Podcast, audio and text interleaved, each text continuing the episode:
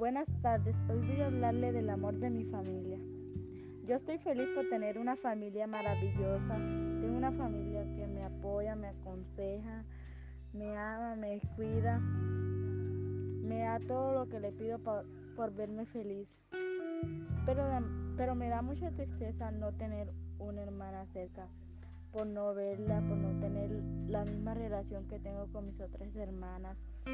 Pero yo quiero entrar al colegio porque en el colegio me olvido que mi hermana no está a mi lado, porque mis compañeros me aconsejan, me, me hablan, me hacen entrar en razón, me olvido que mi hermana no está cerca y no está a mi lado. Este, cuando entro a las aulas, se me olvida, se me olvida todo, me olvida que mi hermana no está cerca, que algún